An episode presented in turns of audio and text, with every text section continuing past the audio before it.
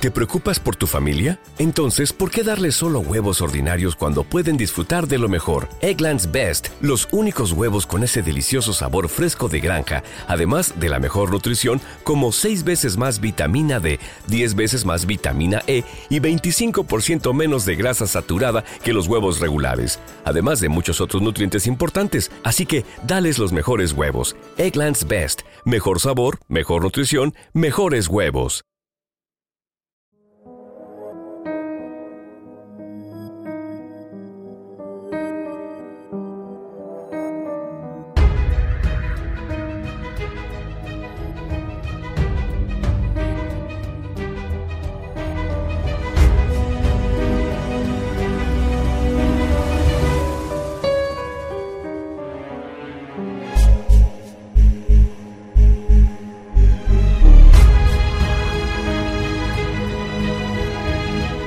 El Conde de Montecristo, de Alexandre Dumas.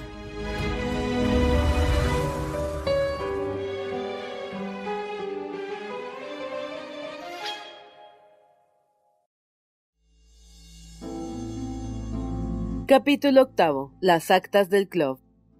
El señor Noirtier esperaba vestido de negro, instalado en un sillón. Cuando hubieron entrado las tres personas a las que deseaba ver, miró a la puerta que al punto cerró su criado. Cuidado, dijo Bilford en voz baja a Valentina, que no podía disimular su alegría.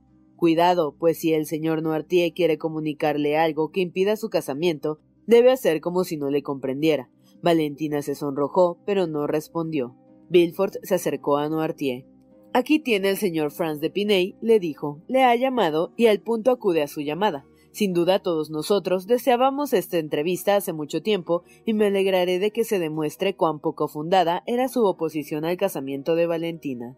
Noirtier no respondió sino con una mirada que hizo estremecer a Villefort y con sus ojos hizo seña a Valentina de que se acercase. En un momento, gracias a los medios de que se solía servir a las conversaciones con su abuelo, encontró la palabra llave. Consultó entonces la mirada del paralítico, que estaba fija en el cajón de una cómoda colocada entre dos balcones. Abrió el cajón y efectivamente encontró una llave, así que el anciano le hizo seña de que era lo que él pedía. Los ojos del paralítico se dirigieron hacia un viejo buró, olvidado hacía muchos años, y que según todos creían no encerraba más que papeles inútiles. ¿Quiere que abra el buró? preguntó Valentina. Sí, dijo el anciano. Bien, ahora, abro los cajones. Sí. Los de ambos lados. No. El de en medio. Sí. Valentina lo abrió y sacó un legajo de papeles. ¿Es esto, abuelo, lo que quieres? dijo. No. Sacó nuevamente todos los demás papeles hasta que no quedó uno solo en el cajón. Pero el cajón está vacío ya, dijo la joven. Los ojos de Noirtier se fijaron en el diccionario. Sí, abuelo, te comprendo, dijo la joven. Y fue repitiendo una tras otra todas las letras del alfabeto hasta llegar a la S. En esa letra la detuvo Noirtier. Abrió el diccionario y buscó hasta la palabra secreto.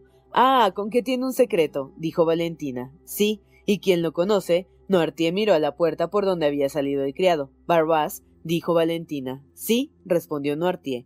¿Quiere que le llame? Sí. La joven se dirigió a la puerta y llamó a Barbás. Durante todo este tiempo, el sudor de la impaciencia bañaba la frente de Villefort y Franz estaba estupefacto. El antiguo criado entró en el aposento. Dijo Valentina, mi abuelo me ha mandado a que tome la llave que estaba en la cómoda, que abriese con ella este buró y luego sacase este cajón. Ahora pues, este cajón tiene un secreto. Dice que usted lo conoce. Ábralo. Barbás miró al anciano. Obedezca, dijo la inteligente mirada del anciano. Barbás obedeció. Abrió un doble cajón que dejó al descubierto un paquete de papeles atado con una cinta negra. ¿Es esto lo que desea, señor? preguntó Barbás. Sí, respondió Noirtier. ¿A quién he de entregar estos papeles? ¿Al señor de Villefort? No. ¿A la señorita Valentina? No. ¿Al señor de ¿Al señor Franz de Piney? Sí. Franz asombrado se adelantó un paso. ¿A mí, caballero? Sí. Franz recibió los papeles de mano de Barbás y echando una mirada sobre la cubierta leyó para que se deposite después de mi muerte en casa de mi amigo el general Durand. Quiero al morir legar estos papeles a su hijo, recomendándole que los conserve, pues son de la mayor importancia.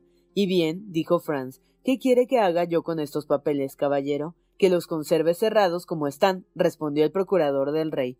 No, no, respondió vivamente Noirtier. Tal vez deseas que el señor lo lea, preguntó Valentina. Sí, respondió el anciano. Ya lo oye, señor varón. Mi abuelo le ruega que los lea, repuso Valentina. Entonces sentémonos, dijo Bilford con impaciencia, porque esto durará cierto tiempo. Siéntese, dijo el anciano. Así lo hizo Bilford, pero Valentina permaneció en pie al lado de su abuelo, apoyada en su sillón, y Franz en pie delante de él. Tenía en la mano el misterioso papel. Lea, dijeron los ojos del anciano. Franz quitó la cinta y rompió el sobre. Un profundo silencio reinaba en la estancia. En medio de este silencio leyó Extracto de las actas de una reunión del Club Bonapartista de la calle de Saint-Jacques, efectuada el 5 de febrero de 1815. Franz se detuvo. El 5 de febrero de 1815, dijo, fue el día que asesinaron a mi padre. Valentina y Villefort permanecieron silenciosos, mas los ojos del anciano dijeron claramente. Continué. Al salir de ese club, fue asesinado mi padre. La mirada de Noirtier continuaba diciendo Lea. Y, Franz prosiguió en estos términos. Los abajo firmantes, Luis Santiago Barroper, teniente coronel de artillería, Esteban Duchampy, general de brigada, y Claudio Le Charpal, director de aguas y de los bosques, Declaran que el 4 de febrero de 1815 llegó una carta de la isla de Elba recomendando la bondad y a la confianza de los miembros del club bonapartista al general Flavio de Quesnel, el cual, habiendo servido al emperador desde 1804 hasta 1814, debía ser adicto a la dinastía bonapartista, a pesar del título de barón que Luis XVIII acababa de agregar a sus tierras de Piney. De consiguiente, se dirigió un billete al general de Quesnel en el que se rogaba que asistiese a la reunión del 5. El billete no indicaba la calle ni el número de la casa donde se debía celebrar la reunión. No llevaba firma alguna, pero anunciaba al general que si quería, le irían a buscar a las nueve de la noche. Las reuniones tenían lugar de nueve a doce de la noche. A las nueve, el presidente del club se presentó en casa del general, que estaba pronto. El presidente le dijo que una de las condiciones de su entrada era que ignoraría el lugar de la reunión y que se dejaría vendar los ojos, jurando que no procuraría quitarse la venda. El general Kesnel aceptó la condición y prometió por su parte que no trataría de ver a dónde le conducían.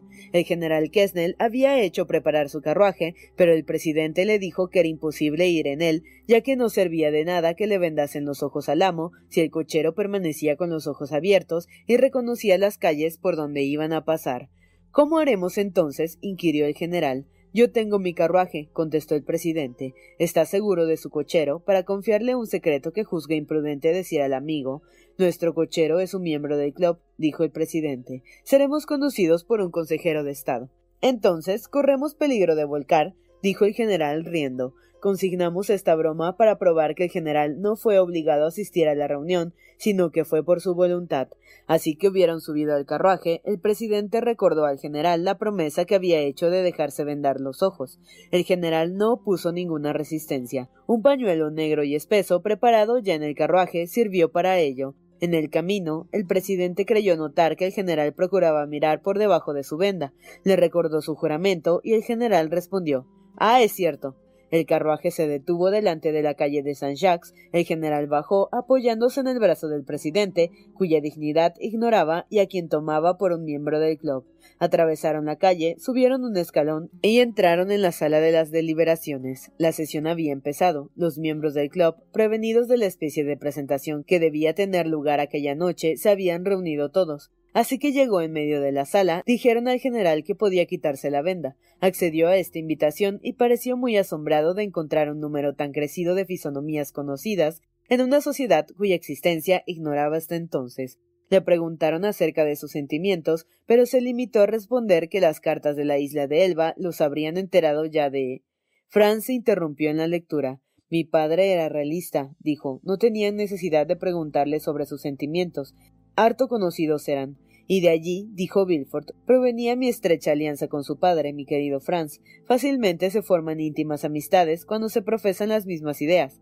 Lea, dijo el anciano con la mirada. Franz continuó. El presidente tomó entonces la palabra para decirle al general que se explicase con más claridad, pero el señor de Kesnel respondió que ante todo deseaba saber qué era lo que querían de él. Entonces le hablaron de aquella misma carta de la isla de Elba que le recomendaba el club como hombre con quien podían contar.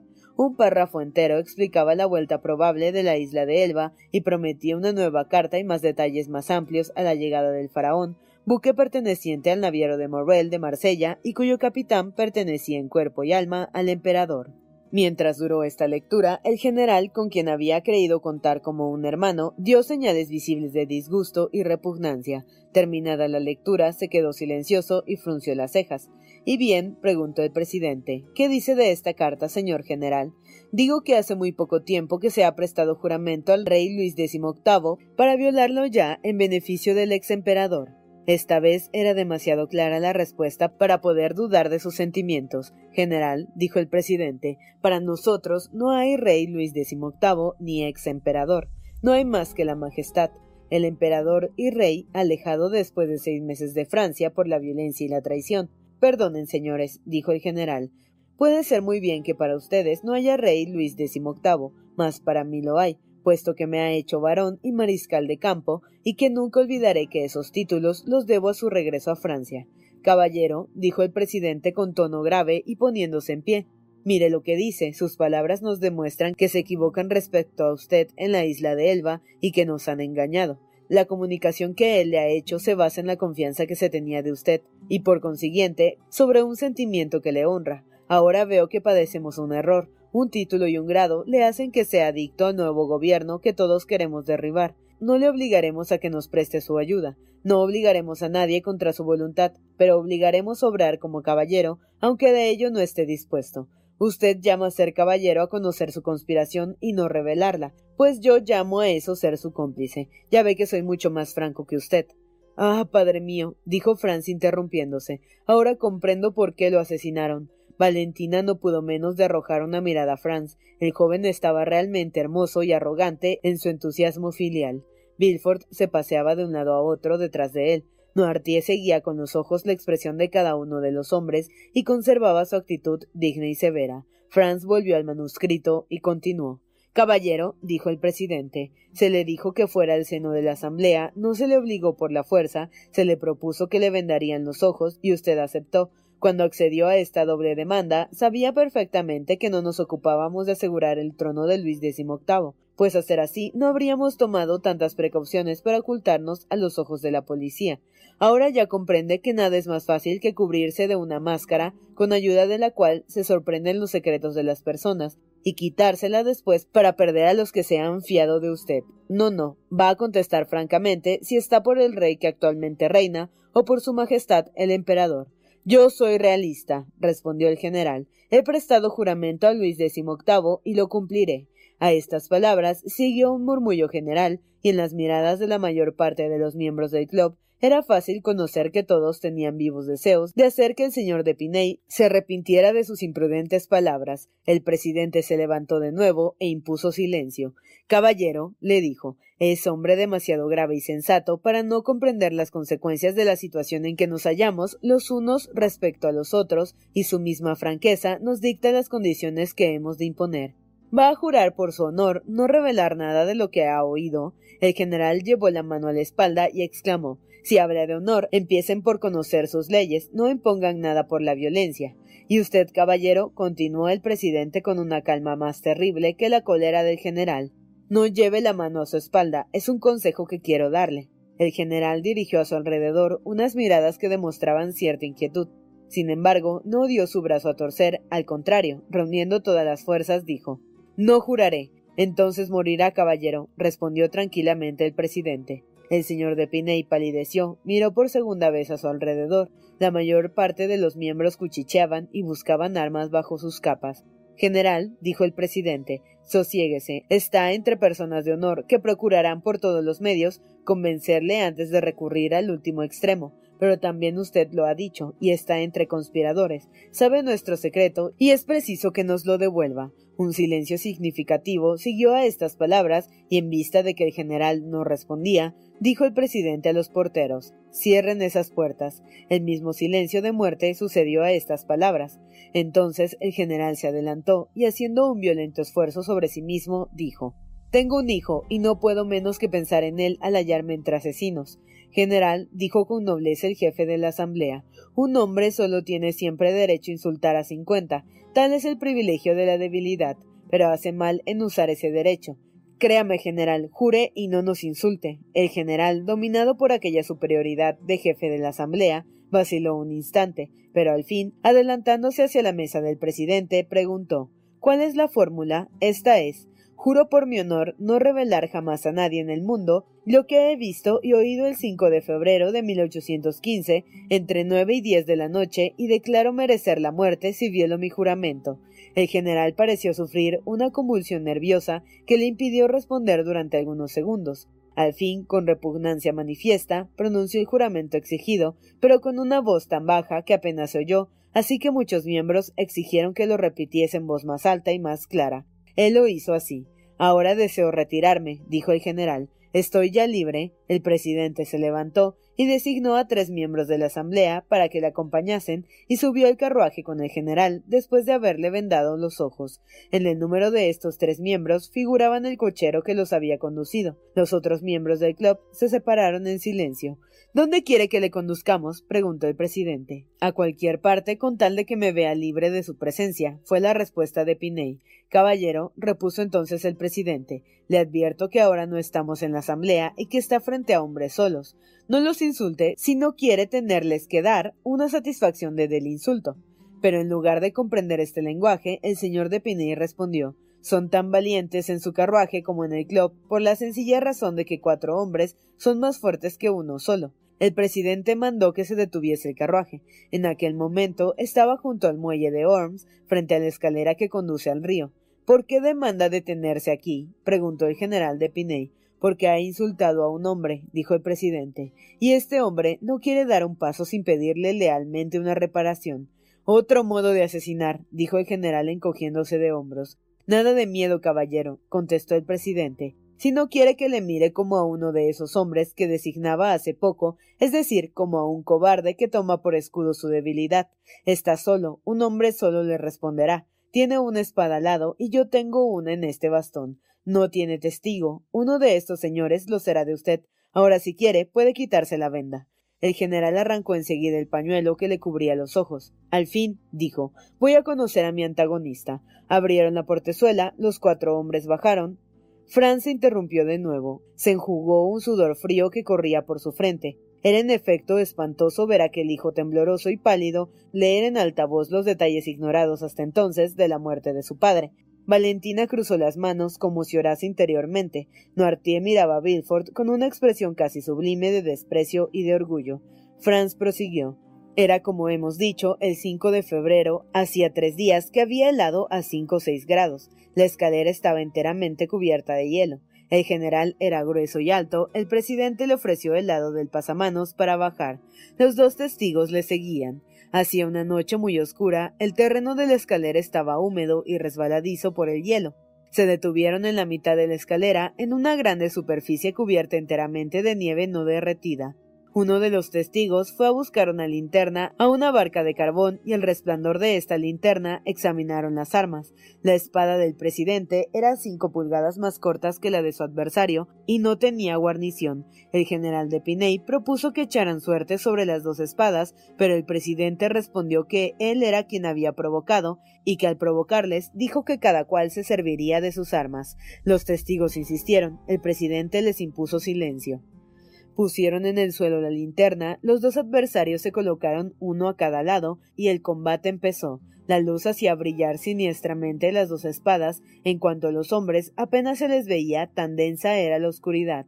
El general de Piney pasaba por uno de los mejores espadachines del ejército, pero se vio tan vivamente atacado a los primeros golpes que retrocedió y al hacerlo cayó. Los testigos le creyeron muerto, pero su adversario, que sabía que no le había tocado, le ofreció la mano para ayudarle a levantarse. Esta circunstancia, en lugar de calmarle, irritó al general, que atacó a su adversario con una furia terrible. Pero su adversario no retrocedió siquiera un paso, le recibió con un quite que hizo retroceder al general, pues se vio comprometido. Dos veces volvió a la carga y a la tercera cayó de nuevo. Los testigos creyeron que había resbalado como la primera vez. Sin embargo, como no se levantaba, se acercaron a él y procuraron ponerle en pie. Pero el que le había tomado por la cintura para levantarle sintió bajo su mano un calor húmedo. Era sangre. El general, que estaba medio desvanecido, recobró sus sentidos. Ah, dijo, me han enviado algún espadachín, algún profesor de regimiento. El presidente, sin responder, se acercó al testigo que sostenía la linterna y levantando su manga mostró su brazo atravesado por dos heridas, y desabrochando su levita y su chaleco mostró el pecho cubierto de sangre por una tercera herida, y sin embargo no había arrojado ni tan siquiera un ligero suspiro. El general de Piney, tras una agonía que duró un cuarto de hora, expiró. Franz leyó estas últimas palabras con una voz tan ahogada que apenas pudieron oírlas y después de haberlas leído, se detuvo pasando una mano por sus ojos como para disimular una nube. Pero después de una pausa prosiguió. El presidente subió la escalera después de haber introducido su espada en su bastón. Un reguero de sangre iba señalando su camino sobre la nieve. Aún no había subido toda la escalera cuando oyó un ruido sordo en el agua. Era el cuerpo del general que los testigos acababan de precipitar al río, tras haberse cerciorado que estaba muerto. El general ha sucumbido, pues, en un duelo leal y no en una emboscada, como después habría de sospecharse. En fe de lo cual hemos firmado el presente documento para establecer la verdad de los hechos, temiendo que llegue un momento en que alguno de los actores de esta escena terrible sea acusado de asesinato con premeditación o de haberse salido de las leyes del honor. Firmado Bupper, Dushiampi y Ler Chapal. Cuando Franz hubo terminado esta lectura tan terrible para un hijo, y Valentina, pálida de emoción, se enjugó una lágrima, cuando Bilford, temblando en un rincón, hubo tratado de conjurar la tempestad por medio de miradas suplicantes dirigidas al implacable anciano, dijo Franz a Noirtier. Caballero, puesto que usted sabe esa terrible historia con todos sus detalles, puesto que la ha hecho atestiguar por firmas honrosas, puesto que, en fin, parece interesarse por mí, no me rehúse una gracia. Dígame el nombre del presidente del club. Conozca yo al que mató a mi pobre padre. Bilford buscó maquinalmente el pestillo de la puerta. Valentina, que había comprendido antes que nadie la respuesta del anciano, y que varias veces había visto en su brazo dos cicatrices, retrocedió horrorizada. En nombre del cielo, señorita, dijo Franz dirigiéndose a su prometida una sus ruegos a los míos para que yo sepa el nombre del que me dejó huérfano a los dos años de edad. Valentina permaneció inmóvil y silenciosa. Mire, caballero, dijo Bilford.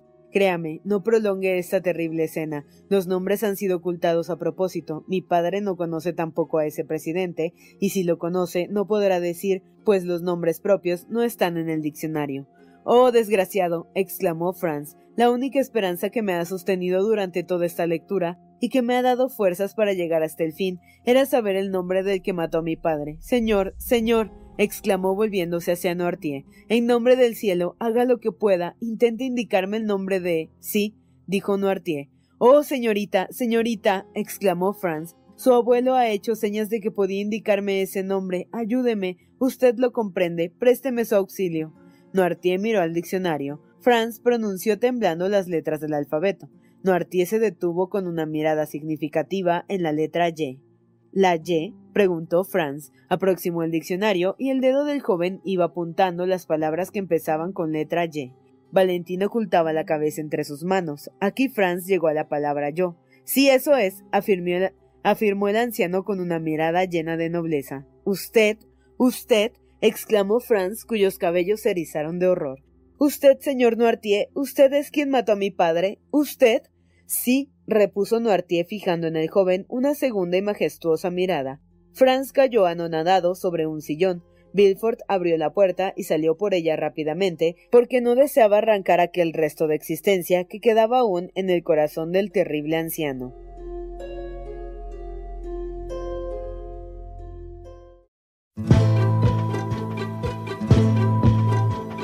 Capítulo noveno.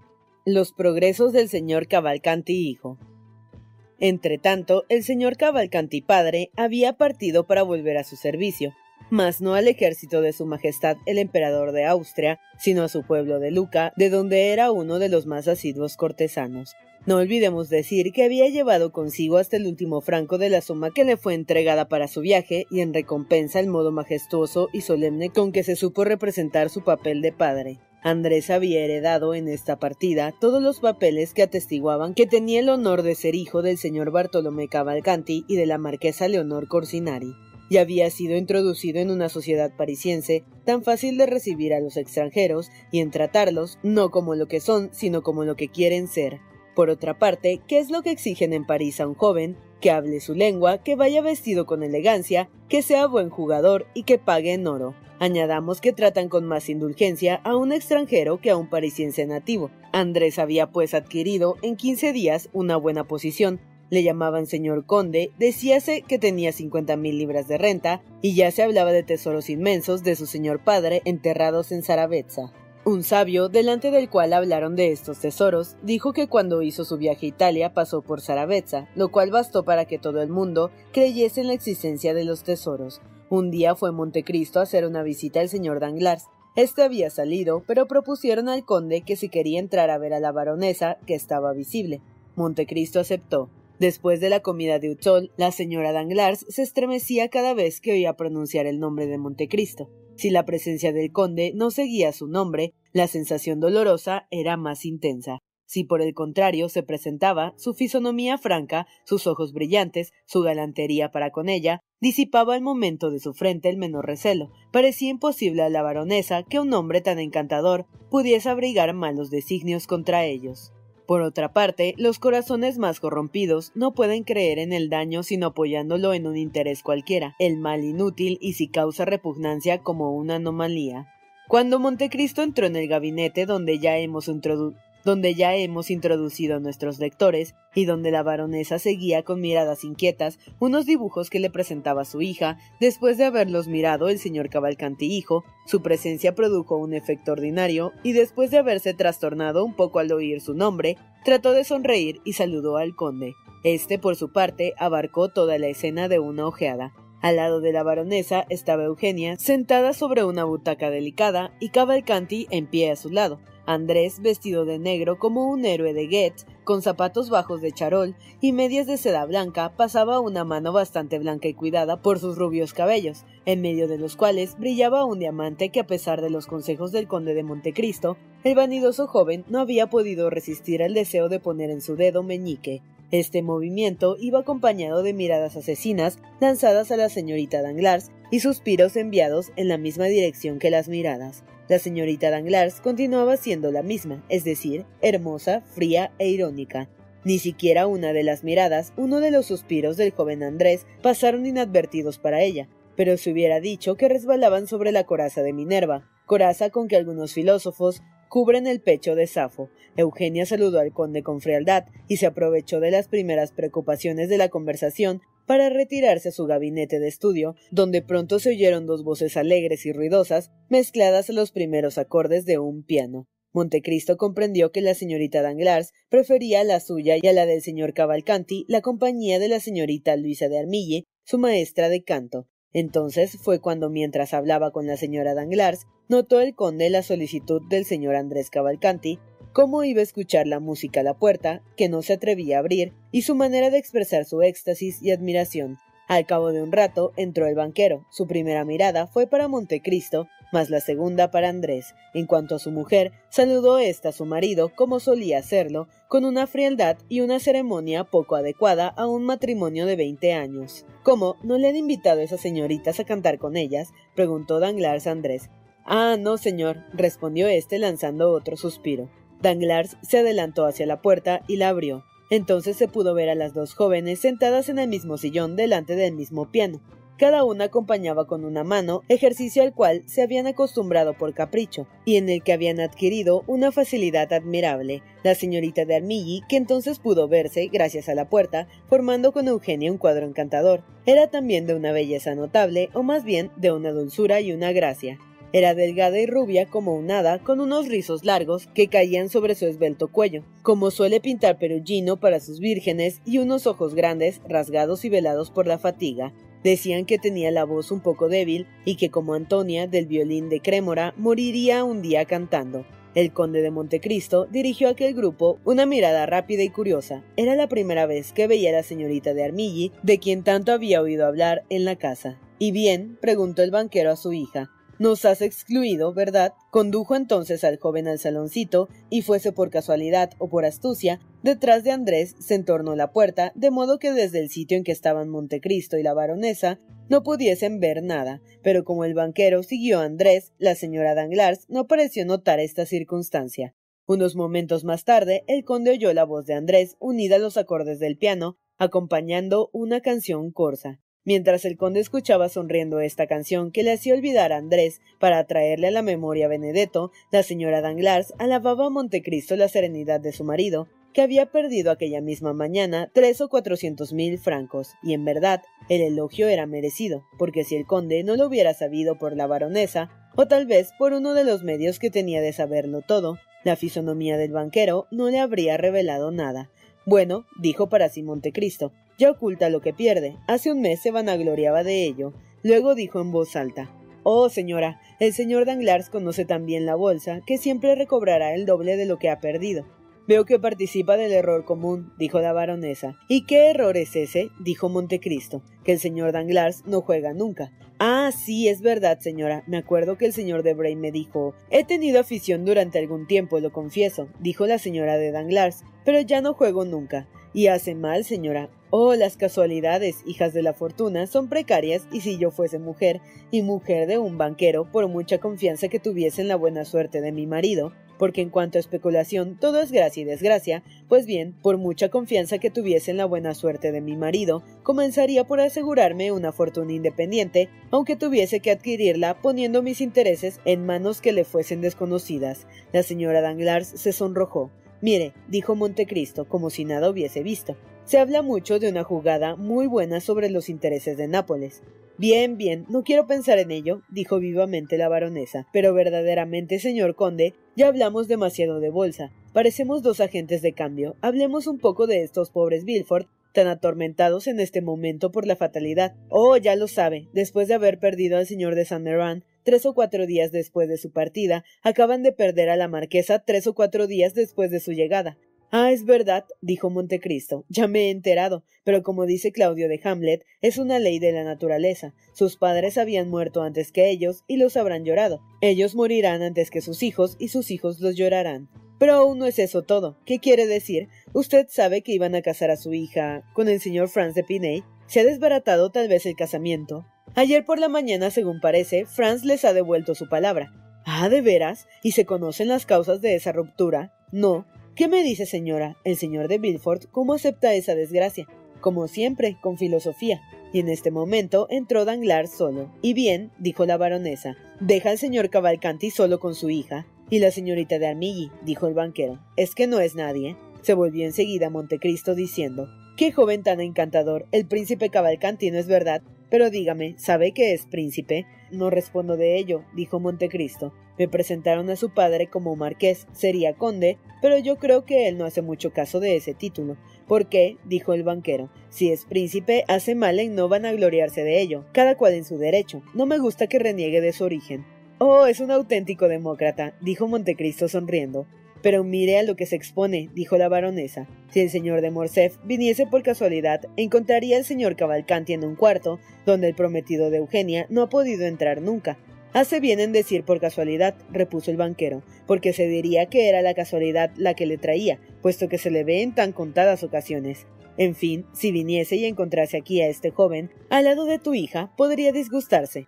Él, oh Dios mío, te equivocas. El señor Alberto no nos hace el honor de estar celoso de su prometida. No la ama tanto para eso. Por otra parte, ¿qué me importa que se disguste o no? No obstante, en el estado en que nos hallamos, si en el estado en que nos hallamos quiere saberlo, que en el baile de su madre no ha bailado más que una vez con mi hija, que el señor Cavalcanti ha bailado tres con ella, y ni siquiera se ha enterado. Un criado anunció El señor vizconde de Morcerf. La baronesa se levantó vivamente, iba a pasar al salón de estudio para prevenir a su hija cuando Danglars la detuvo. Déjalos, dijo. Ella le miró asombrada. Montecristo fingió no haber observado esta escena. Alberto entró. Estaba alegre y satisfecho. Estaba alegre y satisfecho. Saludó a la baronesa con gracia, a Danglars con familiaridad, a Montecristo con afecto, y volviéndose hacia la baronesa dijo Señora, ¿me permite que le pregunte por la señorita Danglars? Muy bien, caballero, respondió vivamente el banquero. En este momento está cantando en su salón de estudio con el señor Cavalcanti. Alberto conservó su cire tranquilo e indiferente. Tal vez sufría algún despecho interior, pero observó la mirada de Montecristo clavada en la suya. El señor Cavalcanti tiene una hermosa voz de tenor, dijo, y la señorita Eugenia es una magnífica soprano, sin contar con que toque el piano cual otro Thalberg. Debe ser un concierto encantador. El caso es, dijo Danglars, que concuerdan perfectamente. Alberto pareció no haber notado este equívoco tan grosero que hizo sonrojar a la señora Danglars. Yo también canto, continuó el joven, canto según dicen mis maestros, al menos. Pues bien, cosa extraña, nunca he podido arreglar mi voz a ninguna otra ni a las de soprano, es particular. Danglars se sonrió de un modo significativo y exclamó Enfádese, enhorabuena. En cambio, mi hija y el príncipe prosiguió esperando sin duda conseguir el objeto deseado. Han excitado la admiración general. ¿No se encontraba allí, señor de Morcerf? ¿Qué príncipe? preguntó Alberto. El príncipe Cavalcanti, repuso Danglars, que siempre se obstinaba en dar este título al joven. Ah, perdone, dijo Alberto. Yo ignoraba que lo fuese. Ah, el príncipe Cavalcanti cantó ayer con la señorita Eugenia. Estaría encantador. Y siento vivamente no haberme hallado presente. Pero no pude asistir porque tuve que acompañar a la señora de Morcerf a casa de la baronesa de Chateau Renaud, donde cantaban los alemanes. Tras un momento de silencio, y como si nada hubiera ocurrido, repitió Morcerf, me será permitido saludar a la señorita Danglars. Oh, aguarde, aguarde, dijo el banquero deteniendo al joven. Oye esa deliciosa cavantina. Ta ta ra ti ta ti ta. Eso es magnífico. Ahora va a concluir, dentro de un segundo. Perfectamente. Bravo, bravísimo, bravo. Y el banquero empezó a aplaudir frenéticamente. En efecto, dijo Alberto, eso es magnífico, y es imposible comprender mejor la música de su país que como lo hace Cavalcanti. Ha dicho que es príncipe, ¿no es verdad? Pues bien, si no lo es, lo harán, en Italia es muy fácil. Mas volviendo a nuestros adorables cantantes, debería hacernos un favor, señor Danglars. Sin decir que hay un extraño, debería suplicar a la señorita Danglars y al señor Cavalcanti que cantasen un poco. Es tan hermoso gozar de la música a cierta distancia y sin ver a los músicos a fin de que ellos puedan entregarse a todo el entusiasmo de su corazón. Esta vez Danglars se desconcertó al ver la irónica calma del joven. Llamando a Montecristo aparte, le dijo ¿Y bien? ¿Qué le parece nuestro amante? Diantre, me parece frío, indudablemente, pero ¿qué quiere? Está comprometido. Sin duda estoy comprometido, pero a dar a mi hija a un hombre que la ame y no a uno que no la ame. Ahí tiene a ese amante frío como un mármol, orgulloso como su padre. Si fuese rico, si poseyese la fortuna de los Cavalcanti, podría perdonársele. Todavía no he consultado a mi hija, pero si tuviese buen gusto. Oh, dijo Montecristo, no sé si me cegará mi amistad hacia él, pero le aseguro que el señor de Morcerf es un joven muy simpático, que hará feliz a su hija y que tarde o temprano llegará a ser algo, porque en fin, la posición de su padre es excelente. Mmm, exclamó Danglars. ¿Por qué duda? Siempre queda el pasado, ese pasado oscuro, pero el pasado del padre nada tiene que ver con el hijo. No diga eso. Veamos, no se calore. Hace un mes encontraba ese casamiento bajo todos los conceptos excelente. Ya comprende, yo estoy desesperado. En mi casa es donde ha visto a ese joven Cavalcanti, a quien yo no conozco, se lo repito. Pues yo sí le conozco, dijo Danglars, y esto me basta. ¿Usted le conoce? ¿Ha pedido informes? preguntó Montecristo. ¿Hay acaso necesidad de ello? ¿No se conocen a primera vista todas las ventajas de una persona? En primer lugar, es rico, yo no lo aseguro. Sin embargo, responde de él, de cincuenta mil libras, una miseria. Tiene una educación esmerada. Mm, exclamó Montecristo a su vez. Es músico, como todos los italianos. Vamos, conde, es injusto con ese joven. Pues bien, sí, lo confieso, veo con disgusto que conociendo sus compromisos con los Morcerf, venga a interponerse y a dar al traste con el casamiento. Danglars soltó una carcajada. Oh, es usted un puritano, dijo, pero eso sucede todos los días en el mundo. Sin embargo, no puede romper así como así, querido señor Danglars. Los Morcerf cuentan con la boda. ¿De veras? Desde luego. Entonces que se expliquen ellos. Usted debería decir dos palabritas al padre respecto a este asunto, conde. Usted que lo trata tan íntimamente. Yo. ¿De dónde ha sacado eso? En un bade. ¿Cómo? La condesa, la orgullosa Mercedes, la desdeñosa catalana, que apenas se digna abrir la boca para saludar a sus antiguos conocidos, le tomó del brazo, salió con usted al jardín, se fue por una de las alamedas y no volvió sino media hora después. Ah, varón, varón, dijo Alberto, nos impide que oigamos. Eso es una tiranía. Está bien, está bien, señor burlón, dijo Danglars, y volviéndose hacia Montecristo, añadió, se encargará de decir eso al conde, con mucho gusto si así lo desea. Vuelvo al momento, dijo el banquero a Montecristo, mas por esta vez que lo haga de manera más explícita y definitiva, sobre todo que me pida a mi hija que fije una época, que declare sus condiciones pecuniarias, a fin de que todos nos entendamos. Pero no más dilaciones. Pues bien, daremos ese paso. No le diré que le espero con placer, pero en fin le espero. Un banquero debe ser esclavo de su palabra.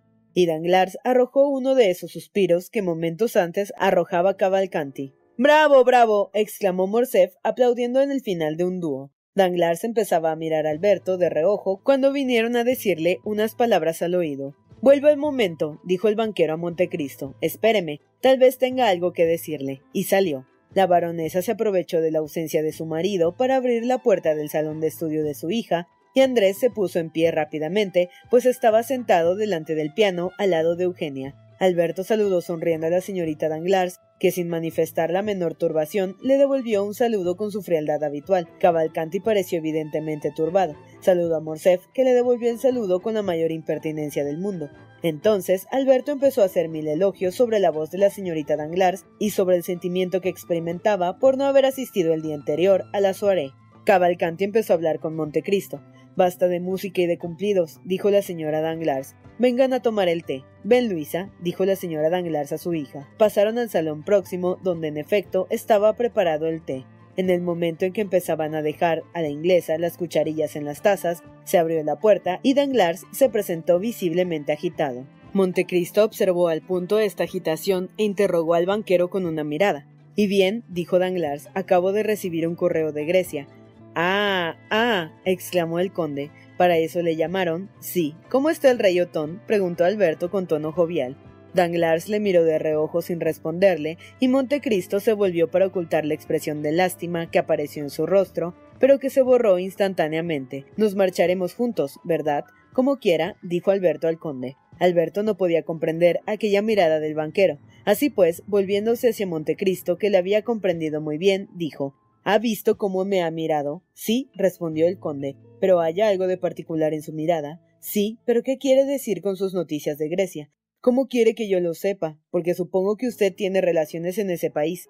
Montecristo se sonrió como persona que trata de eludir una respuesta. Mire, dijo Alberto, ahora se acerca usted y yo voy a hablar un poco a la señorita Danglars. Mientras tanto, el padre tendrá tiempo de decirle algo. Si le habla, háblele de su voz por lo menos, dijo Montecristo. No, eso lo haría todo el mundo. Mi querido vizconde, dijo Montecristo, a veces es un nombre muy raro. Alberto se dirigió a Eugenia con la sonrisa en los labios. Durante este tiempo, Danglars se inclinó al oído del conde. Me ha dado un excelente consejo, dijo. Estas dos palabras encierran toda una historia. Fernando y Janina. Ah, exclamó Montecristo. Sí, ya se la contaré. Pero llévese al joven, solo de verle me turbo a pesar mío. Eso es lo que hago, va a acompañarme. Ahora dígame, ¿persiste en que le envíe el padre? Más que nunca. Bien. El conde hizo una seña a Alberto. Los dos saludaron a las señoras y salieron. Alberto con un aire indiferente a los desdenes de la señorita Danglars. Montecristo repitiendo a la señora Danglars los consejos acerca de la prudencia que debe tener la mujer de un banquero en asegurarse su porvenir. El señor Cavalcanti quedó dueño del campo de batalla. Apenas los caballos del conde doblaron la esquina del bulevar cuando Alberto se volvió hacia el conde, soltando una carcajada demasiado fuerte para no ser un poco forzada. Y bien, le dijo, yo le preguntaré lo que el rey Carlos IX preguntaba a Catalina de Médicis después de la noche de San Bartolomé. ¿Qué tal he desempeñado mi papel? ¿Cuándo y sobre qué? preguntó Montecristo. Sobre la instalación de mi rival en la casa del señor Danglars. ¿Qué rival? ¿Quién ha de ser su protegido? El señor Andrés Cavalcanti. Oh, dejémonos de bromas, Visconde. Yo no protejo al señor Cavalcanti, al menos en casa del señor Danglars. Y yo no me quejaría si lo hiciese, pero felizmente puede pasar sin su protección.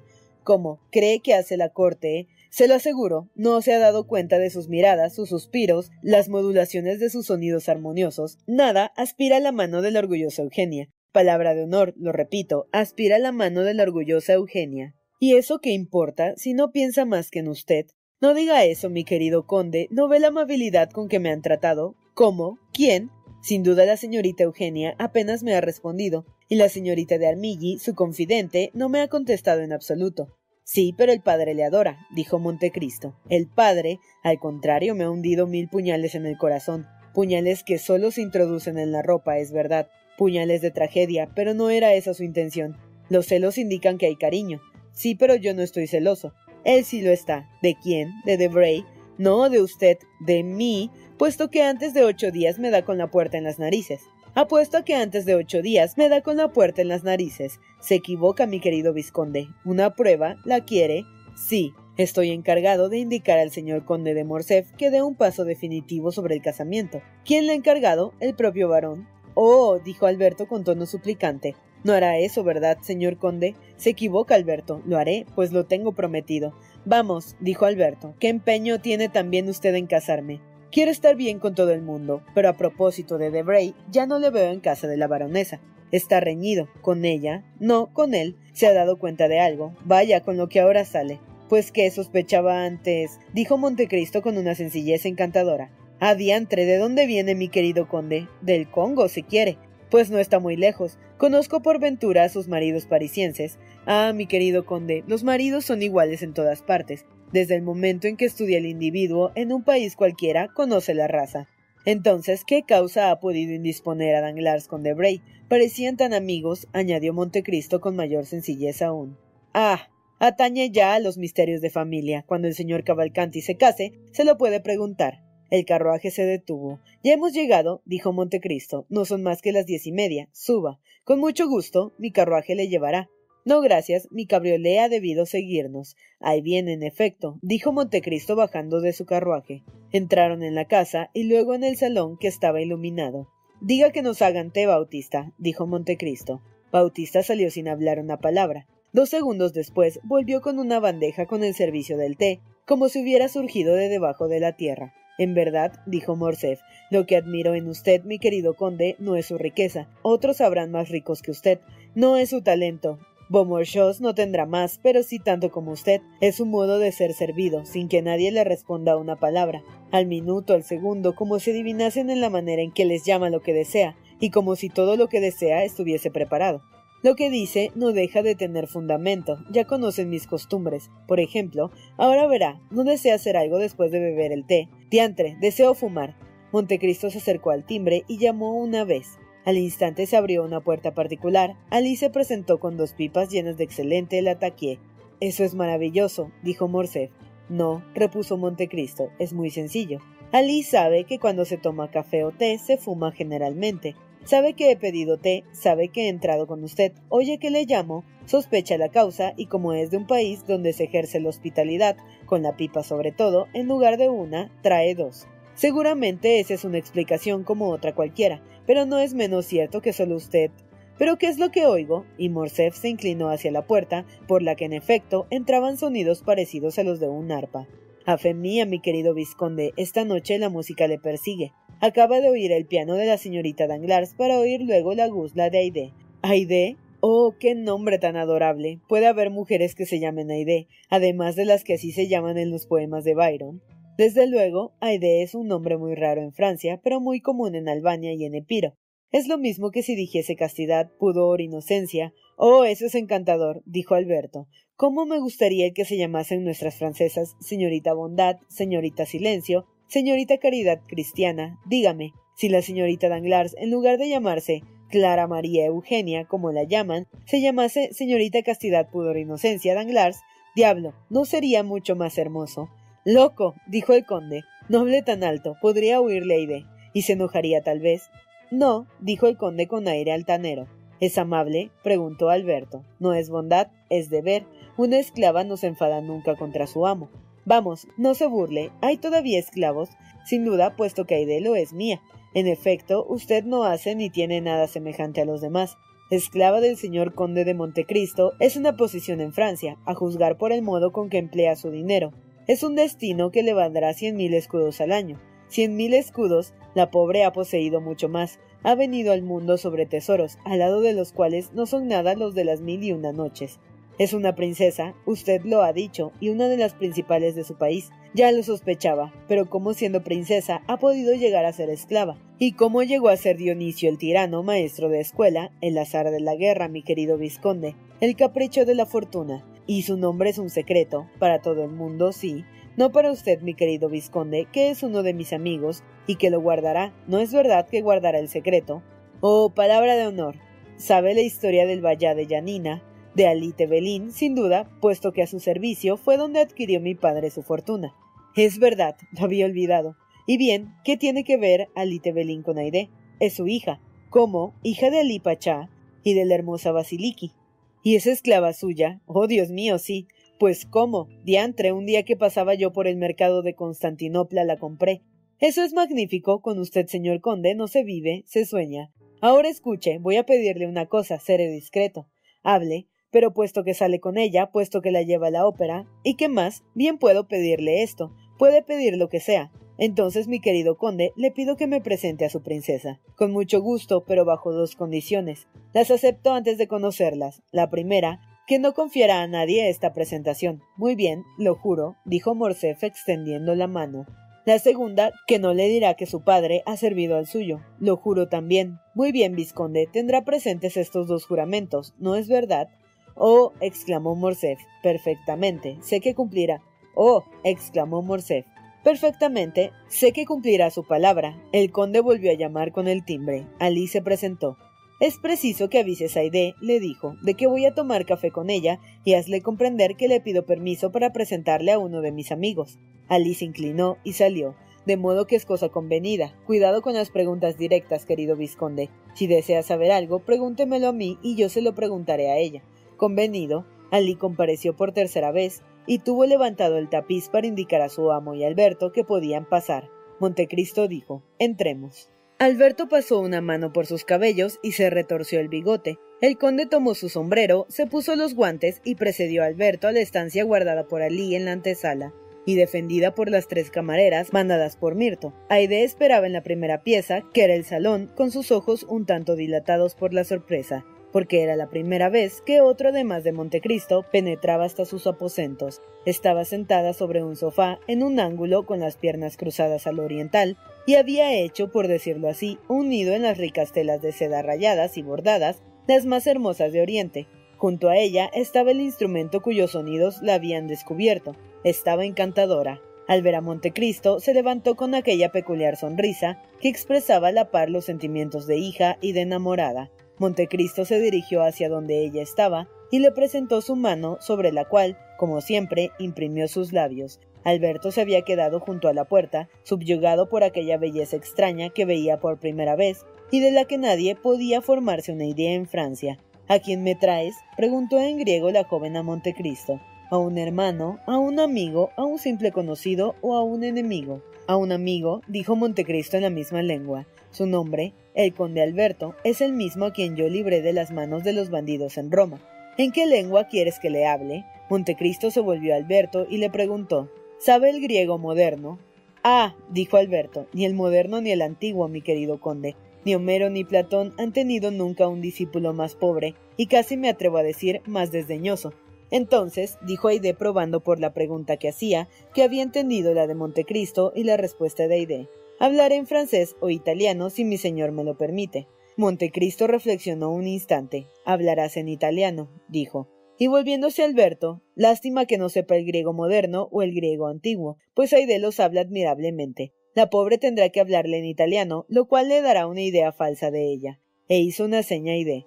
Bienvenido sea, amigo, que vienes con mi señor y amo dijo la joven en excelente toscano y con su dulce acento romano que hace la lengua de Dante tan sonora como la de Homero. Alí, café y pipas. Y Aide manifestó a Alberto que se aproximase mientras que Alí se retiraba para ejecutar las órdenes de su señora. Montecristo mostró a Alberto dos almohadones y cada cual fue a buscar el suyo para acercarse a un magnífico velador cargado de flores naturales, dibujos y libros de música. Entró Alí trayendo el café y las pipas. En cuanto a Bautista, la entrada a aquella parte de la casa le estaba prohibida.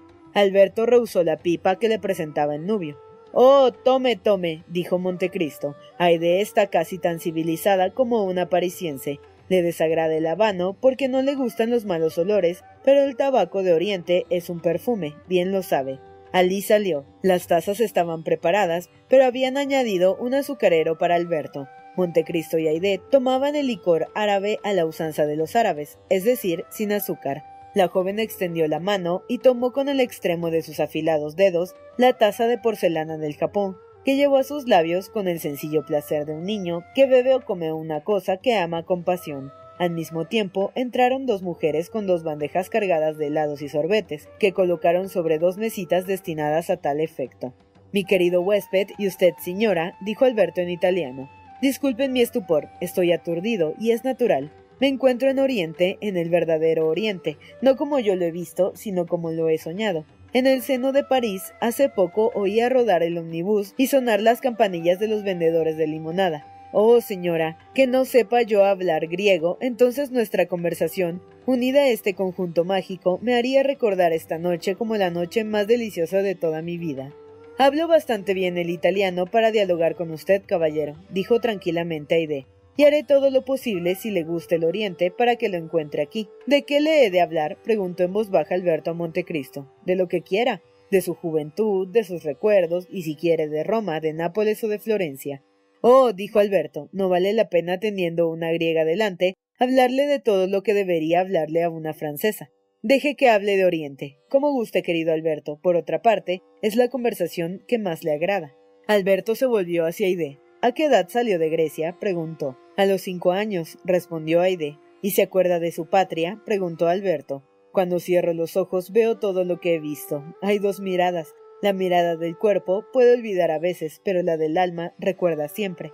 ¿Y cuál es la época más remota que tiene en la memoria? Apenas andaba. Mi madre, a quien llaman Balisiki, Balisiki quiere decir real, añadió la joven levantando la cabeza. Mi madre me tomaba de la mano y cubiertas las dos con un velo, después de haber puesto en el fondo de la bolsa todo el oro que poseíamos, íbamos a pedir limosna para los prisioneros diciendo el que da a los pobres presta al eterno. Luego, cuando estaba llena la bolsa, volvíamos al palacio y sin decir nada a mi padre, enviábamos ese dinero que nos habían dado, tomándonos por unas mendigas a un convento que lo repartían entre los prisioneros. Y en esa época, ¿qué edad tenía? Tres años, dijo Aide. Entonces hace tiempo, de todo. Conde, dijo en voz baja Morcefa Montecristo, debiera permitir a la señora que nos contase algo de su historia. Me ha prohibido que le hable de mi padre, pero tal vez ella me hablara de él, y no sabe cuánto gusto tendré en oír pronunciar mi nombre por una boca tan hermosa. Montecristo se volvió hacia Aide y con una seña que indicaba prestase la mayor atención a la recomendación que iba a hacerle, le dijo en griego Patros meaten, madeonoma producu kai prodociam, eipe emin. Aide lanzó un suspiro y una nube sombría pasó por su frente tan pura. ¿Qué le dice? preguntó en voz baja Morcef. Le repito que es mi amigo y que no tiene que ocultarse delante de usted. Así pues, dijo Alberto, aquella piadosa acuestación para los prisioneros es su primer recuerdo. ¿Cuál es el otro?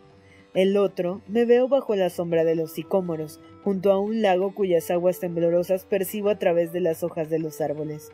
Contra el más viejo y el más frondoso estaba mi padre sentado sobre almohadones, y yo, débil niña, mientras mi madre estaba recostada a sus pies, Jugaba con su larga barba blanca, que le llegaba hasta el pecho, y con el alfanje de puño de diamantes que de su cintura pendía.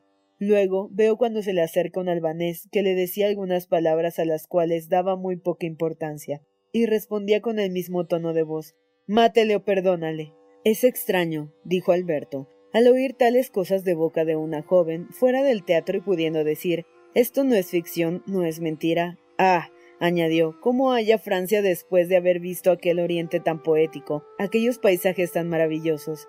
Creo que es un hermoso país, dijo Aide, pero yo miro a Francia tal cual es, porque la miro con ojos de mujer, mientras que al contrario, mi país que solo he visto con mis ojos infantiles, está siempre envuelto en la niebla luminosa o sombría. Según mis recuerdos hacen de ella una hermosa patria o un lugar de amargos sufrimientos.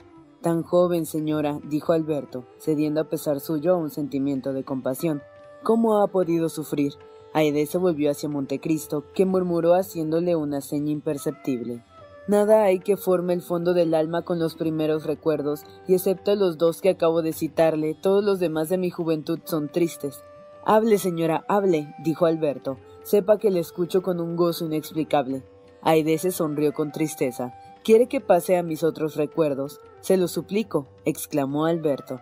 Pues bien, cuando un día fui despertada por mi madre, estábamos en el palacio de Yanina, me tomó en sus brazos y al abrir los ojos vi los suyos llenos de lágrimas. Sin pronunciar una palabra me llevó consigo violentamente. Al ver que lloraba yo también iba a llorar. Silencio, niña, me dijo.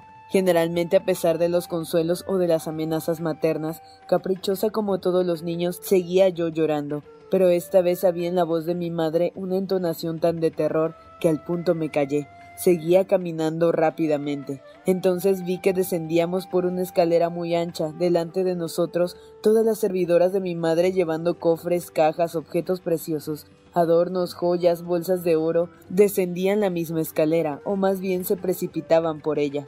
Detrás de las mujeres venía una guardia de veinte hombres armados con largos fusiles y pistolas, y vestidos con ese traje que conocen en Francia desde que Grecia llegó a ser nación. Algo de siniestro había, créame, añadió Aide moviendo la cabeza y palideciendo solo al recordar este incidente. En aquella larga fila de esclavos y de mujeres adormecidas aún, o al menos así lo creía, porque lo estaba yo. En la escalera veía sombras gigantescas que las antorchas hacían temblar en las bóvedas, Pronto, pronto, no hay que perder un instante, dijo una voz en el fondo de la galería. Esta voz hizo inclinarse a todo el mundo, a la manera que el viento inclina con una de sus bocanadas un campo sembrado de espigas. A mí también me hizo estremecer. Era la de mi padre. Iba el último, cubierto con un magnífico traje y llevaba en la mano su carabina que le había regalado su emperador, y apoyado sobre su favorito Selim, nos conducía delante de sí como conduce un pastor a un rebaño de ovejas. Mi padre, dijo Aide, era un hombre ilustre, conocido en toda Europa bajo el nombre de Alite Belín, baja de Yanina y delante del cual ha temblado Turquía. Alberto, sin saber por qué, se estremeció al oír estas palabras, pronunciadas con un acento indefectible de altanería y dignidad. Le pareció ver brillar algo de sombrío y espantoso en los ojos de la joven, cuando semejante a una pitonisa que evocaba un espectro, despertó el recuerdo de aquella sangrienta figura a quien su muerte hizo aparecer gigantesca a los ojos de Europa. Pronto, prosiguió Aide, se detuvo la comitiva al pie de la escalera y a orillas de un lago. Mi madre me estrechaba contra su palpitante pecho, y a dos pasos de donde yo estaba vi a mi padre que dirigía miradas inquietas a todos lados. Delante de nosotros se extendían cuatro escalones de mármol, y junto al último se mecía blandamente una barca. Todos bajamos a ella. Todavía recuerdo que los remos no hacían ningún ruido al tocar el agua. Me incliné para mirarlos y vi que estaban envueltos en ceñidores de nuestros soldados griegos o palicarios. Después de los barqueros no había en la barca más que mujeres, mi padre, mi madre, Selim y yo. Los palicarios se habían quedado a orillas del lago, prontos a sostener la retirada, arrodillados en el último escalón y dispuestos a hacer con sus cuerpos un muro en el caso de que hubiesen sido perseguidos. Nuestra barca se deslizaba sobre las aguas veloz como el viento. ¿Por qué va tan deprisa la barca? pregunté a mi madre. Calla, hija mía, dijo, es porque huimos. No comprendí por qué huía mi padre, mi padre tan poderoso, delante del cual huían siempre los demás y que había tomado por divisa me odian, luego me temen. En efecto, aquello era una fuga. Después me dijeron que la guarnición del castillo de Yanina, fatigada de un largo servicio. Aquí hay de fijo su mirada en Montecristo, cuyos ojos no se apartaban de los suyos. La joven continuó, pues, lentamente como si suprimiera o inventara. Señora, decía, dijo Alberto que prestaba la mayor atención a este relato, que la guarnición de Yanina, fatigada por un largo servicio, había tratado con el Seraskier Kulchit, enviado por el sultán para apoderarse de mi padre, que tomó entonces la resolución de retirarse, después de haber enviado al sultán un oficial francés en el cual tenía mucha confianza al asilo que él mismo se había preparado mucho tiempo antes y que llamaba catafigion, es decir, refugio. ¿Se acuerda del nombre de ese oficial, señora? preguntó Alberto. Montecristo cambió con la joven una mirada rápida como un relámpago que pasó inadvertida de Morcerf. No, dijo ella, no recuerdo, pero tal vez más tarde lo recuerde y lo diré. Alberto iba a pronunciar el nombre de su padre cuando Montecristo levantó suavemente el dedo en señal de silencio. El joven recordó su juramento y se calló. Bogábamos hacia un kiosco, un piso bajo adornado de arabescos que bajaban hasta el agua y un piso principal cuyos balcones caían al lago. He aquí lo único visible que este palacio ofrecía a la vista. Sin embargo, debajo del kiosco, internándose en la isla, había un subterráneo, vasta caverna donde nos condujeron a mi madre, a mí y a nuestras mujeres, y donde habían depositado, formando dos montones, sesenta mil bolsas y doscientos toneles. En estas bolsas habían veinticinco millones de oro y en los barriles mil libras de pólvora. Junto a estos barriles estaba Selim, el favorito de mi padre, del cual le he hablado ya. Velaba día y noche con una lama, en el extremo de la cual ardía una mecha encendida constantemente. Tenía orden de hacerlo volar todo, kioscos, guardias, bajá, mujeres y oro, a la primera señal de mi padre. Recuerdo que nuestras esclavas, sabiendo los proyectiles que las rodeaban, pasaban día y noche orando, llorando y gimiendo. En cuanto a mí, siempre veo al joven soldado de pálida tez y brillantes ojos, y cuando el ángel de la muerte descienda hasta mí, estoy segura de que reconoceré a Selim. No sabría decir cuántos días estuvimos así. Aún ignoraba yo lo que era el tiempo en aquella época. Algunas veces mi padre nos mandaba llamar a mi madre y a mí en la azotea del palacio. Estas eran mis horas de fiesta, pues en el subterráneo no veía nunca más que sombras gimientes y doloridas, y la encendida mecha de Selim. Mi padre, sentado delante de una gran abertura, fijaba una mirada sombría en las profundidades del horizonte, interrogando cada punto negro que aparecía en el lago, mientras mi madre, medio recostada a su lado, apoyaba su cabeza sobre su hombro, jugaba yo a sus pies, admirando con ese asombro de la infancia que hace que los objetos sean mayores de lo que son las escarpadas montañas que se elevan en el horizonte, los castillos de Yanina, que surgían blancos y angulosos del fondo de las aguas del lago, los inmensos árboles que nacen en la montaña y que de lejos parecen otras tantas manchas negras. Una mañana nos mandó a llamar mi padre. Mi madre había llorado toda la noche. Le encontramos bastante tranquilo, pero más pálido que de costumbre. Ten paciencia, Basiliki, dijo. Hoy se acabará todo. Hoy llega el permiso del Señor y mi suerte quedará decidida. Si la gracia es entera, volveremos triunfantes a Yanina. Si la nueva es mala, huiremos esta noche. Pero ¿y si no nos dejan huir? dijo mi madre.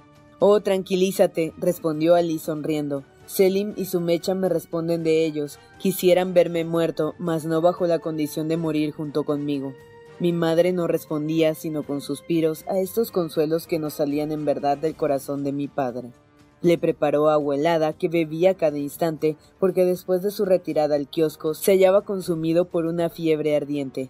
Perfumó su blanca barba y encendió su pipa en la que a veces durante horas enteras seguía distraído con los ojos el humo que se le dispersaba en el aire. De repente hizo un movimiento tan brusco que yo me sobrecogí de miedo, y sin apartar la vista del punto que reclamaba su atención, pidió su anteojo. Mi madre se lo entregó, más blanca que el estuco contra el que se apoyaba. Yo vi temblar a mi madre. Una barca, dos, tres, murmuró mi padre. Cuatro. Se levantó tomando sus armas, llenando de pólvora, me acuerdo, la cazoleta de sus pistolas.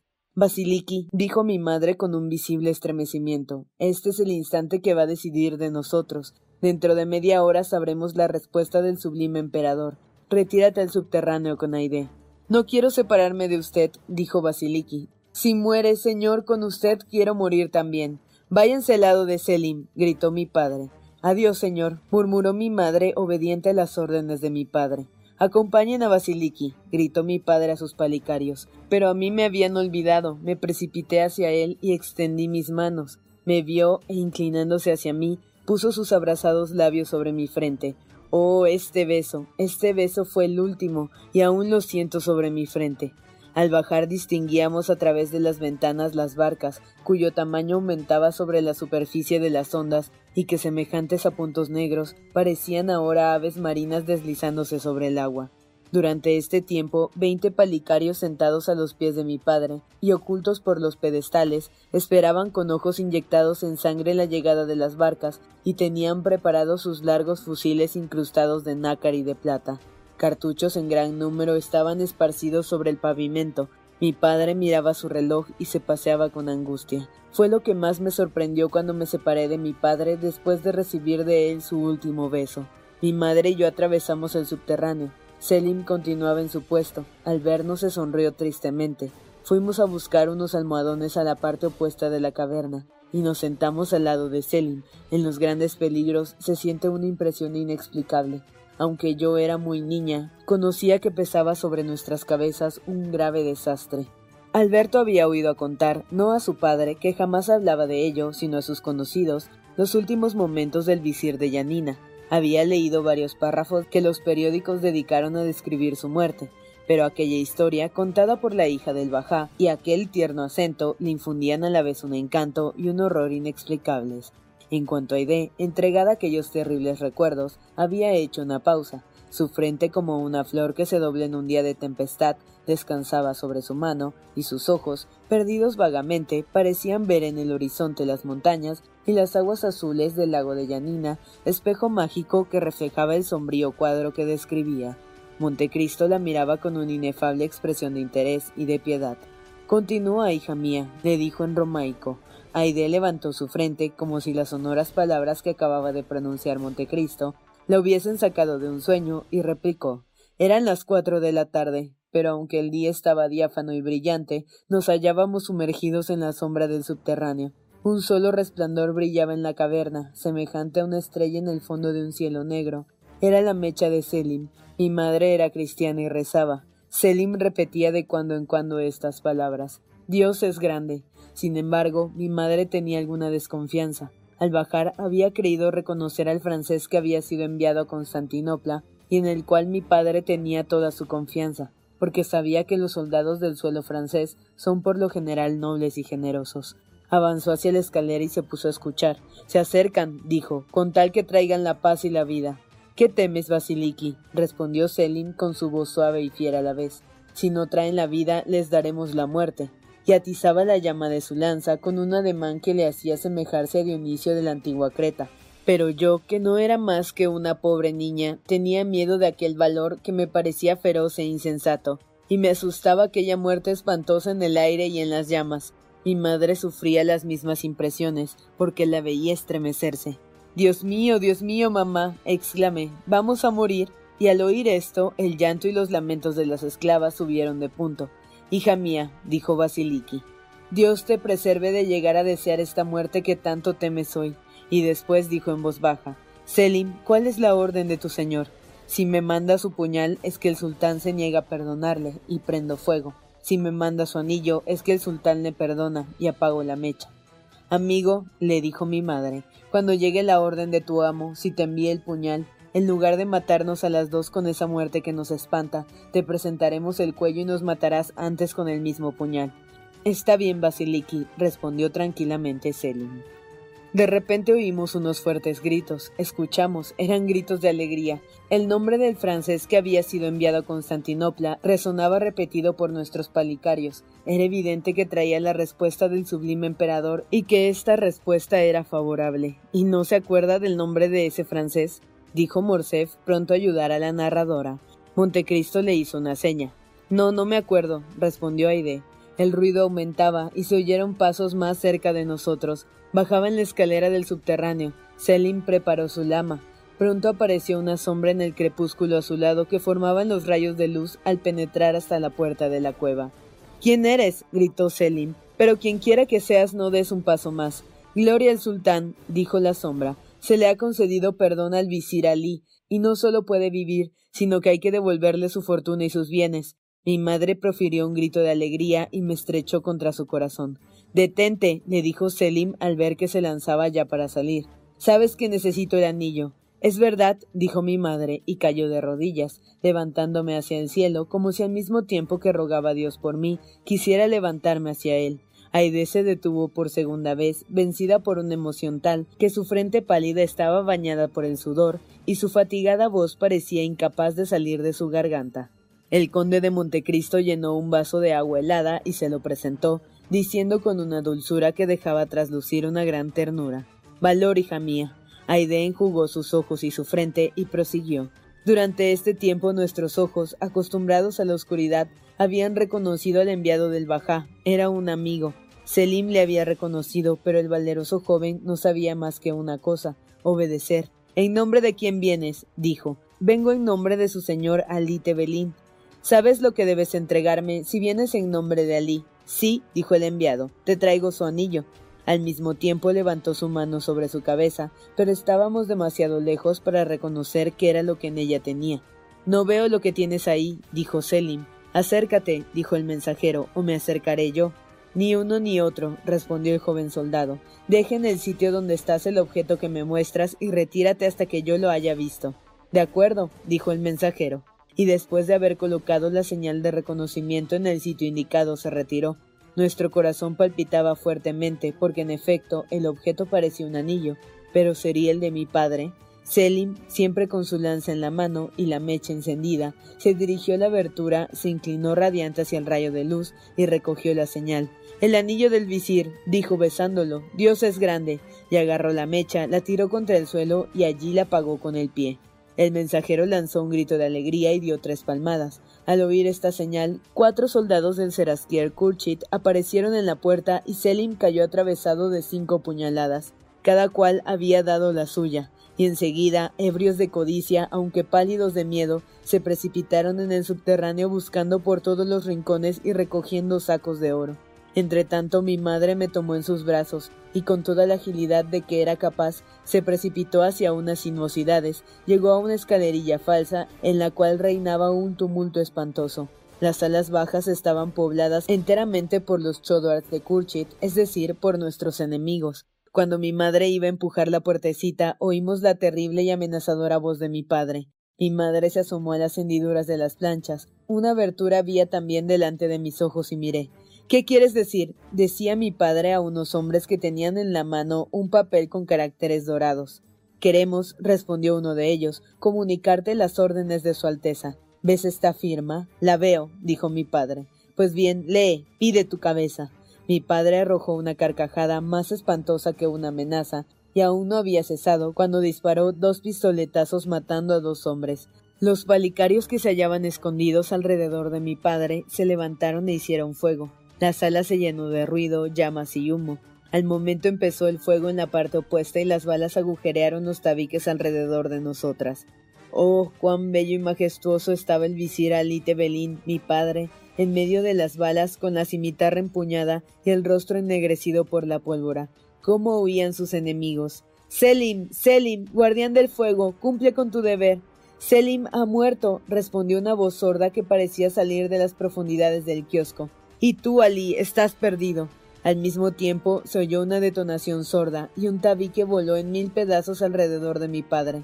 Sin embargo, no estaba herido. Los chodoars tiraban por las aberturas de los tabiques. Tres o cuatro palicarios cayeron mortalmente heridos. Mi padre rugía como un león, introdujo sus dedos por los agujeros de las balas y arrancó una tabla entera, dejando un hueco bastante grande para poder huir como pensaba. Sin embargo, al mismo tiempo estallaron veinte tiros por esta abertura, y las llamas que salían como de un volcán llegaron hasta los arabescos del techo. En medio de todo este espantoso tumulto, en medio de estos gritos terribles, dos de ellos más fuertes que los demás, dos de ellos más desgarradores que todos, me helaron de espanto. Aquella última explosión hirió mortalmente a mi padre, y él fue quien lanzó los dos gritos. No obstante, había permanecido en pie y se había agarrado a una ventana. Mi madre sacudía la puerta para ir a morir con él, pero la puerta estaba cerrada por dentro. A su alrededor, los palicarios luchaban con las convulsiones de la agonía. Dos o tres que no estaban heridos se lanzaron por las ventanas. Al mismo tiempo, el pavimento se estremeció. Mi padre cayó sobre una rodilla. Al punto se extendieron hacia él veinte brazos armados de sables, pistolas y puñales, e hirieron a la vez a un solo hombre, y mi padre desapareció en un torbellino de fuego atizado por aquellos demonios rugientes, como si el infierno se hubiera abierto a sus pies. Yo caí al suelo, mi madre también se había desmayado. Aide dejó caer sus brazos, lanzando un gemido, y mirando al conde como para preguntarle si estaba satisfecho de su obediencia. El conde se levantó, se dirigió a ella, le tomó una mano y le dijo en romaico Descansa, hija mía, y recobra un poco de valor pensando que hay un Dios que castiga a los traidores. Es una historia espantosa, conde, repuso Alberto asustado de la palidez de Aide, y ahora me echo en cara el haber sido tan cruelmente indiscreto. Eso no es nada, respondió Montecristo, poniendo su mano sobre la cabeza de la joven. Aide es una valerosa mujer. Algunas veces ha encontrado alivio en sus males hablando de sus dolores. Porque mis dolores me recuerdan tus beneficios, señor, dijo vivamente la joven. Alberto le dirigió una mirada de curiosidad, porque aún no le había contado lo que deseaba saber, es decir, cómo había llegado a ser esclava del conde. Aide vio expresado el mismo deseo en las miradas del conde y en las de Alberto, y continuó. Al recobrar mi madre los sentidos, nos hallábamos delante del Serasquier. Máteme, dijo, pero respete el honor de la viuda de Alite Belín. No es a mí a quien tienes que dirigirte, dijo Curchi. ¿A quién, pues? A tu nuevo amo. ¿Quién es? Mírale ahí. Y Kurchit nos mostró uno de los que habían contribuido más a la muerte de mi padre, continuó la joven con cólera sombría. Luego preguntó Alberto, ¿fueron esclavas de aquel hombre? No, respondió Aide. No se atrevió a quedarse con nosotras, nos vendió a unos mercaderes de esclavos que iban a Constantinopla. Atravesamos Grecia y llegamos moribundas a la puerta imperial, atestadas de curiosos que se hacían a un lado para dejarnos pasar, cuando de repente mi madre siguió con la vista la dirección de sus miradas, lanzó un grito y cayó, mostrándome una cabeza que había encima de la puerta. Debajo de esta cabeza estaban escritas estas palabras. Esta es la cabeza de Alite Belim, Bajá de Yanina. Yo me eché a llorar. Procuré levantar a mi madre, pero estaba muerta. Me condujeron al bazar. Un armenio rico me compró, me instruyó, me dio maestros. Cuando tuve trece años, me vendió al sultán Mahmud. Al cual, dijo Montecristo, yo la compré como le he dicho Alberto, por la esmeralda compañera de la que me sirve para guardar las pastillas de hashish. Oh, tú eres bueno, tú eres grande, señor, dijo Aide besando la mano de Montecristo, y yo soy feliz al pertenecerte. Alberto estaba absorto, apenas podía dar crédito a lo que acababa de oír. Acabe su taza de té, le dijo el conde, pues la historia ha concluido.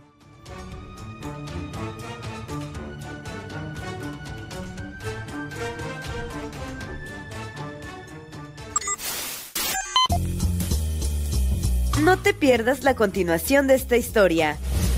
Capítulos todos los lunes, miércoles y viernes. Suscríbete. El Cuentero, con historias para tus oídos. Thank you.